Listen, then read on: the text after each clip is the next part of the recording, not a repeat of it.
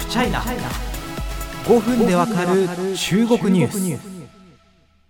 中国のこれからを予想してみたっていうですねあの私みたいなあのチャイナウォッチャーの中のですね小物中の小物のあの私にはちょっと出過ぎた真似を今日はちょっといろいろやってみようかなというふうに思います。まあ、党大会もですね、えー、これが配信される頃には始まっていてあの中国のこれからどんな姿になっていくのか、日本にとって中国はどんな国になるのかと、まあ、それは人によって違う部分はあると思うんですけど、まあ、大まかなところを見ていってですね、あの中国はこれからどう変化するのか、じゃあその中国に、まあ、我々、まあ、あの日本人の方がですね、このポッドキャストを聞いてらっしゃる方多いと思うんですけど、我々はですね、どのように向き合っていくのかと。いうことを考えるきっかけにしていただければなと思います。主にですね、4つの項目を用意してみました。えー、習近平氏、えー、ゼロコロナ、人口減少、えー、そして日中関係の4項目について、えー、今日1回でね、えー、全部走り切っちゃおうと思います。よろしくお願いします。さあ、党大会のメイントピックになってます。まあ、それが革新かどうかは別として、まあ、習近平さんがですね、えー、異例の年齢制限を突破してですね、えー、3期目に入ります。中国の場合ですね、まあ、あのリーダーの1期というのはつまり5年のことですから、えー、2027年まで習近平さんがトップを走るということが決まるということですね。ただし、習近平さん別に3期でぴったり辞めるよということを言っているわけではないんですね。簡単に言うと、2期目、3期目、そして次4期目、2030 2年まで行くかもしれません。その場合、今69歳の習近平さんは、え、2032年の頃には79歳になるということです。ね、習近平さんが一体いつまでリーダーを続けるのか話というのはですね、今後のチャイナウォッチャーの話題の中でもですね、かなり革新的な部分になってくるかなと思います。で、3期か4期何が違うのかっていうと、これ結構大事で、習近平さんが向こう5年でリーダーの座を退いてくれるんだったら、まあ、後継者の名前が正直予想できるんですよ。まあ、ちょっと派閥が違うんで難しいかもしれませんけど、古春華さんとかですね、まあ、ご自身の側近中の側近と言われる定説省さんとかですね、まあ、これから中国のトップチャイナセブンに入るんじゃないかと言われている次の世代の人たちがですね、まあ、習近平さんの後継者になるだろうということで、いろいろ予想合戦は出てくると思いますが、4期目以降になるとですね、今名前を挙げた方々ももう引退しちゃうご年齢なんですよね。そうすると、じゃあ習近平さんの次のリーダーって、まあ、いつか必ず生まれるわけで、それが誰なのかということがいよいよ本格的に読めなくなってきます。で、私今3期目、4期目と言いましたけれども、ま、まさかこう終身制になってしまえばですね、それは習近平さんの今後老衰とか、なんだったら寿命との戦い、争いになってきますので、えさらに全く先が読めないということになってきます。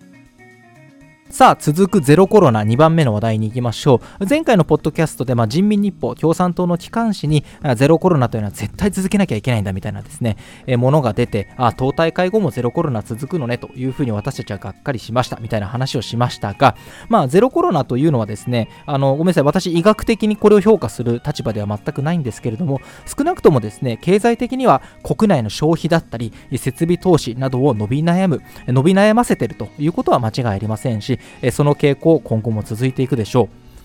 そうするとどうなるか、ゼロコロナというのは、まあ、つまり簡単に言うとですね、経済成長にブレーキをかける政策と、まあ、言ってですね、まあ、差し支えないと思いますから、そうすると、経済がぐんぐんぐんぐん成長するというような、ま、かつての中国の姿というのはですね、まあ、しばらく見られなくなるわけですよね。ま、ゼロコロナやめたから昔みたいに育あの伸びるかというとそうでもないんだけれども、まあ、そうするとですよ、かつてその経済がぐんぐん伸びてるときは、あ、俺たちのリーダーってやっぱり共産党なんだね。共産党の言うことは科学的、つまり正しいんだっていう神話を作れた、まあ、作りやすかったわけですけれども、今度はですね、やっぱ共産党統治を正当化するための新しいロジックが必要になってきます。そのうちの一つが、まあ、愛国心、愛党心ですよね。共産党を愛する心。これが、えー、煽る風潮というのは今後も、えー、引き続き強化されるんじゃないかなというふうに思ってます。もっともですね、まあ、経済政策がどう変わるかというのは、まあ、党大会から来年3月の、まあ、中国の国会にあたる全人代までを見た方がいいです。今まで、まあ、経済の舵取り役を担当していた劉鶴副首相が退任する見込みですので、えー、経済の舵取り役、一体誰が任命されるかというところで、えー、少し変わってくるかもしれません。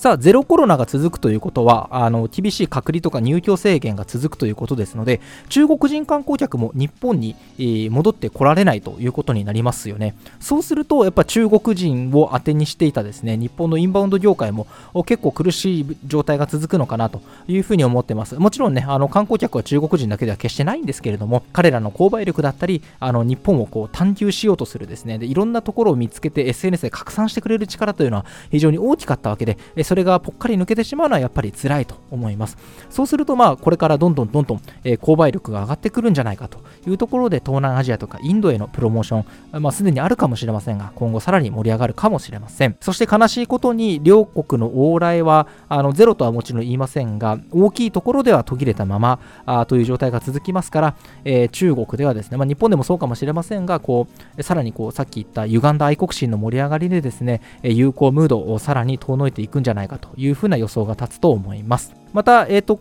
ちらっとですね、記事にも書いたり、ポッドキャストで喋ったりしましたけれども、こういった状況にですね、嫌気がさして、海外へ資産を、まあ、持ち出すもちょっと難しい状況なんですけど、日本を含めてですね、海外脱出する中国人の方が断続的に出現するかもしれません。3番目、人口減少へ。まあ、中国ですね、もちろん人口減少、少子化というのをですね、非常に大きなリスクと捉えてですね、財政出動を伴う政策的な措置、打ち出してはいますが、ではそれがあの少子化を解決するための処方箋になるかというと、まだまだ、え、不透明な部分が非常に大きいと思っています。国連の予測を引くとですね、中国2022年、も今ですよね、の時点で人口減少に転じたというふうに見てるんですね。そして来年2023年にはインドの人口が中国を上回ります。すると世界最多の座をインドに明け渡すということになるわけです。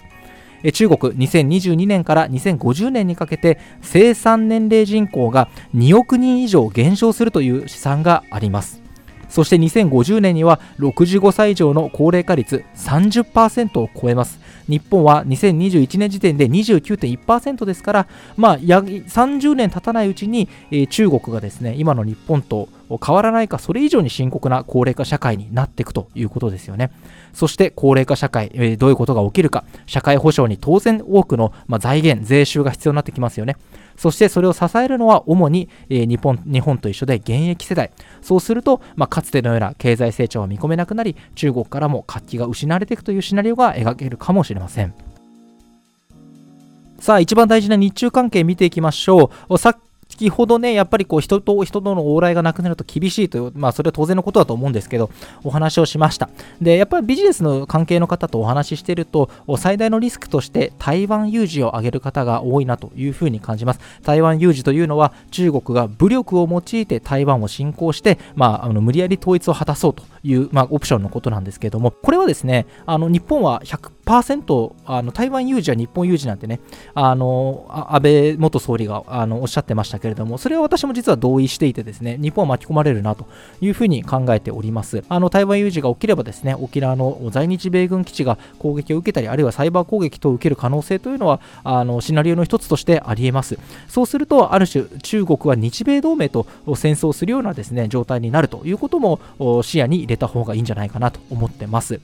まあ、とはいえですね、じゃあ台湾有事がすぐ起きるぞと私が思ってるかというと、全然そんなことはなくてですね、あのまあ、私、軍事の専門家では全くありませんけれども、あのウクライナ侵攻があり、警戒心が高まっている、そして本当に台湾をですね、あの占拠するような状態になるわけですから、まあ、台湾島の東側に回り込んで攻撃を加えないといけないわけですよね。日米同盟に背中を向けながら台湾島を攻撃できるような状況が今、中国にあるかというと、おそらくないんだろうなというふうに思ってます。まあ、ですので台湾有事はリスクとして認識しつつ、じゃあ目の前ですぐ起きるぞっていう先導的なですね煽り文句には乗らないことが大事なのかなというふうに思ってます。そして、まあ、あの日中の外交関係ですよね。あの往来がなければやっぱり難しいですし、姿勢の人々の交流がですね失われていくとなかなかこう政治レベルでも難しい部分はあるのかなと。日本もですねこれまで中国との関係安定を重視していたところから、ある種こう自由や民主主義といった価値観重視の外交へ今後もし移っていくならばですね、あの中国との圧力増えていくかもしれません。